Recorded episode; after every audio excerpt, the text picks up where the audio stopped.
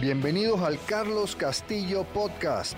Mi nombre es Carlos Castillo y mi propósito es ayudarte a ti a mejorar tu liderazgo para que con esto puedas entregar resultados excepcionales en tu organización.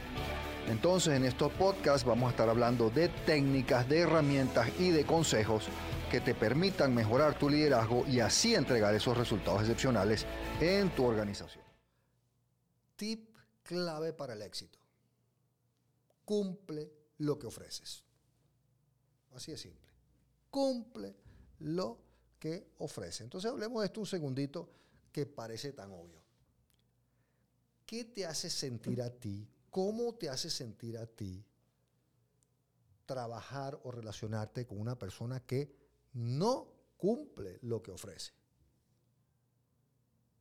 Y de nuevo, es una pregunta que siempre hago ¿verdad? Porque para mí es la base de la integridad. Cumple lo que ofrece. Y siempre hago esta pregunta en los cursos. ¿Y qué me dice la gente?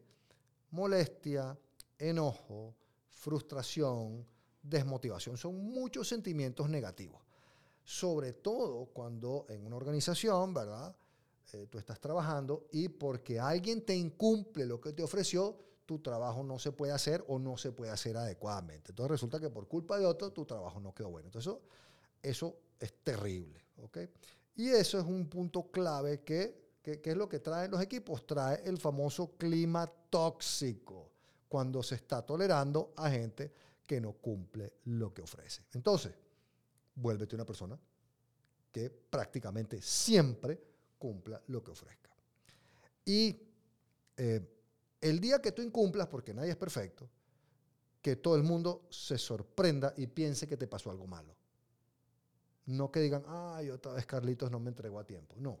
Que digan, oye, Carlos no llegó a la hora, le habrá pasado algo. Oye, Carlos no me mandó la propuesta que me dijo, ¿será que le pasó algo? Que la vez que tú incumplas, que debería ser muy raro, la gente realmente se preocupe por ti, porque es muy raro. ¿De dónde viene el error? Bueno, muchas personas creen, de nuevo, estos temas de inteligencia emocional para evitar el conflicto, ¿verdad? Eh, dicen que sea todo para quedar bien. ¿Me lo puedes mandar mañana? Sí, sí, sí, sí puedo. Cuando en realidad no podían. Entonces creen que con eso quedaron bien y en realidad lo que se están es preparando para un conflicto mucho más grande adelante. O sea, siempre es peor eh, salir del paso diciendo que sí cuando no se puede, porque la frustración es mucho más grande después. Claro, requiere habilidades de comunicación, requiere alta inteligencia emocional, poder decir, mira, lo siento mucho, yo para mañana no te puedo entregar eso.